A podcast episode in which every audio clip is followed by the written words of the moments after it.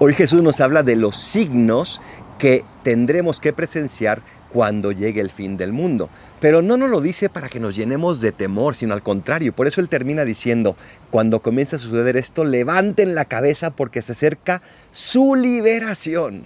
Todos queremos ser libres, pero nos podemos preguntar, ¿a qué liberación se está refiriendo Jesús? La liberación de nosotros mismos, de nuestro egoísmo, de los que nos persiguen, pero no pensemos en alguien de fuera, sino más bien ese pequeño soldado romano, ese pequeño egoísta que tenemos dentro, todos los personajes del Evangelio viven en nuestro corazón. Pregúntate de quién me tengo que liberar, porque Jesús viene a salvarte y a liberarte como lo hizo hace dos mil años. Recuerda que la libertad no significa libertad para hacer lo que sea, sino libertad para amar. ¿Cuántas veces nuestros vicios, nuestras relaciones, nuestras heridas nos quitan libertad para amar? Cristo viene a quitarnos todas esas limitaciones y tendremos la oportunidad de amar con plenitud.